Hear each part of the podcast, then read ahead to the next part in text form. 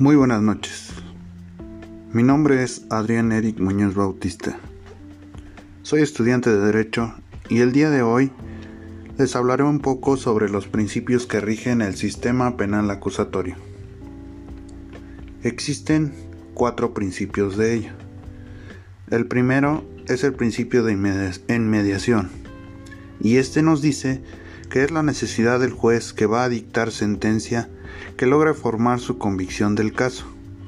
Una vez que ha percibido directamente la práctica de pruebas, para tomar la decisión acertada en el campo de responsabilidad penal.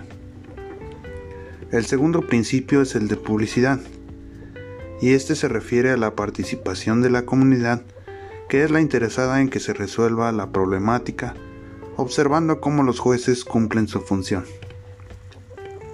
El tercer principio es el de concentración, y este se entiende como la posibilidad de desarrollar la máxima actividad del procedimiento en la audiencia de juicio oral o en el menor número posible de sesiones.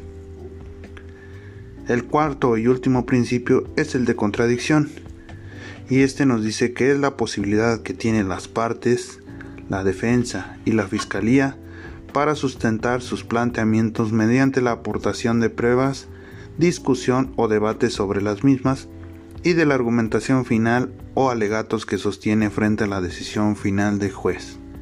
Gracias.